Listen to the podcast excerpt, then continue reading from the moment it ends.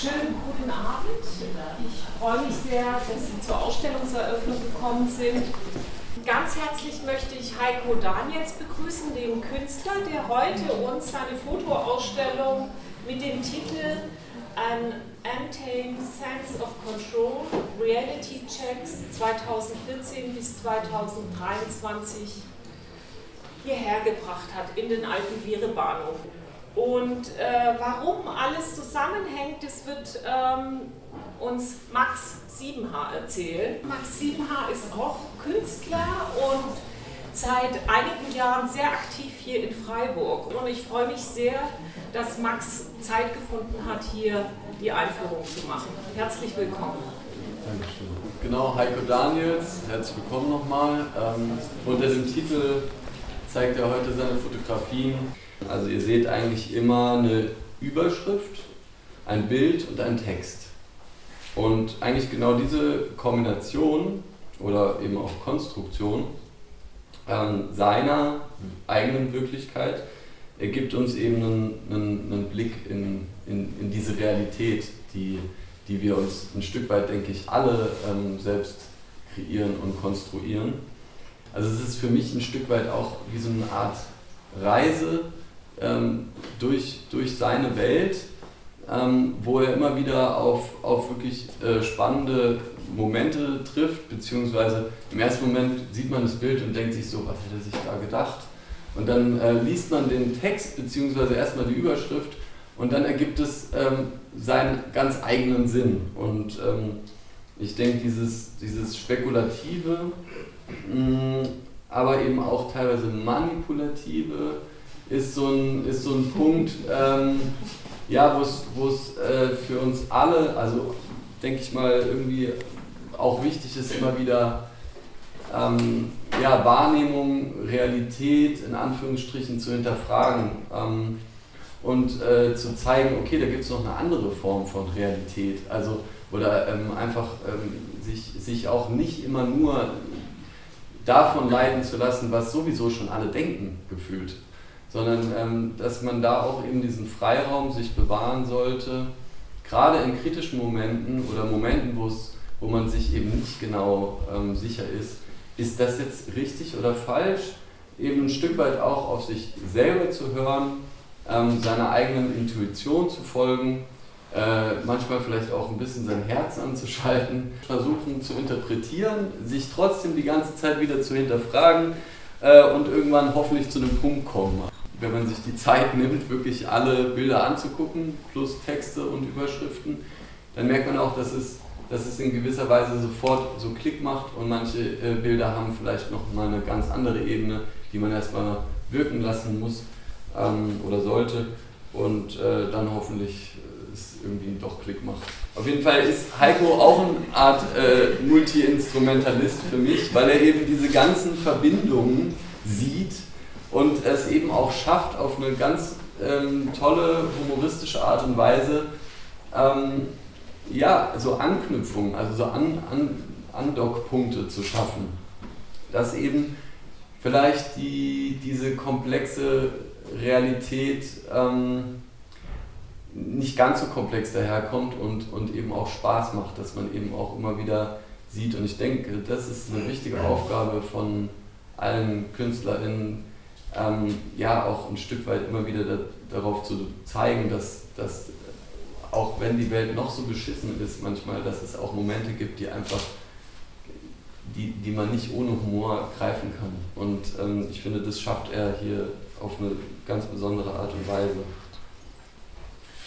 Und ähm, jetzt zum Schluss kann ich vielleicht noch sagen, dass wir, wir, wir stehen jetzt quasi in dem, in dem Raum 1, es gibt den Raum 2 und es gibt den Raum 3 hinten an der Bar.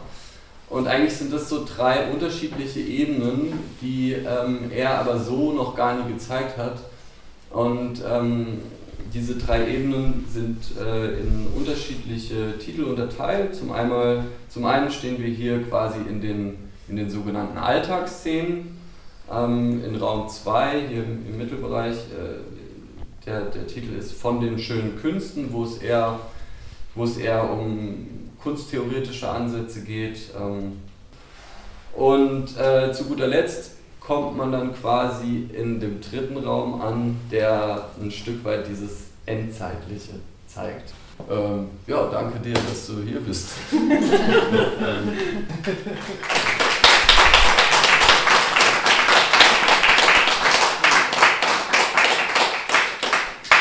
Der Entstehungsprozess der Ausstellung hängt eng mit dem kommunalen Kino zusammen, denn hier sah Heiko Daniels den Film Simon del Desiderto von Louis Buñuel über einen Säulenheiligen.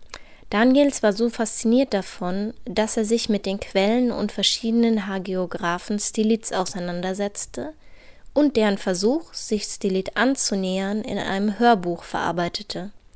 Die Idee für die nun im kommunalen Kino ausgestellten Bild- und Textkombinationen ist ihm während seiner Arbeit an dem Hörspiel gekommen was konnte ich dem, dem Buñuel sozusagen jetzt noch anfügen? Das war eigentlich diese Vielstimmigkeit.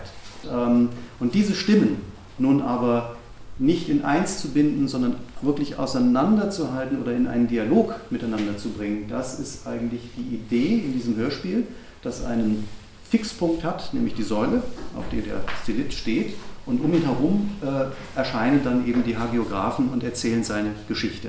Und er steht aber oben, er stirbt nicht, und er muss mit anhören, was die Leute über ihn sagen. So, und da sind wir bei diesem Thema Deutungshoheit. Ähm, und wie wird die hergestellt und wie kann der Stilit nun selbst auch diese Deutungshoheit über sich selbst, seine, ähm, diese Selbstauskunft, wie kann er die zurückholen und äh, diese Deutungshoheit für sich festmachen?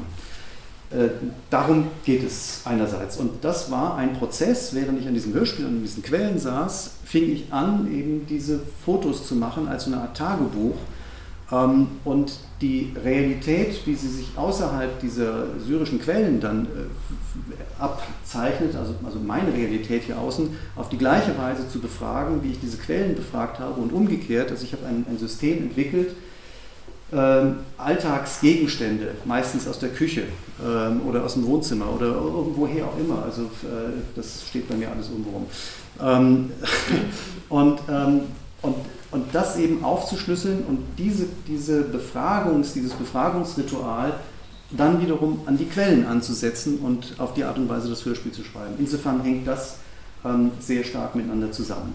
Und nun an zwei Beispielen einen kleinen Einblick in die Werke selbst. Zunächst Max 7H. Wir können vielleicht da hinten diese zwei Selbstauskünfte einmal ganz kurz uns angucken. Also da haben wir einmal ein, ein Schwein und ein Huhn, ähm, die so ein bisschen sich selbst darstellen, weil sie einmal ist es so ein Metzgerunternehmen und wahrscheinlich irgendwie ein äh, Hühnergrill.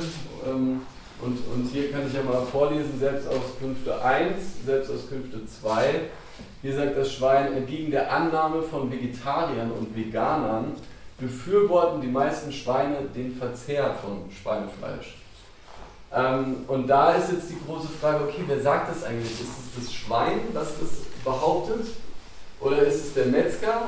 Ähm, und hier ist eigentlich auch ganz schön, Einigkeit herrscht auch beim Federvieh, das sich in puncto Verzehrbarkeit und Qualität überzeugend anzubieten weiß.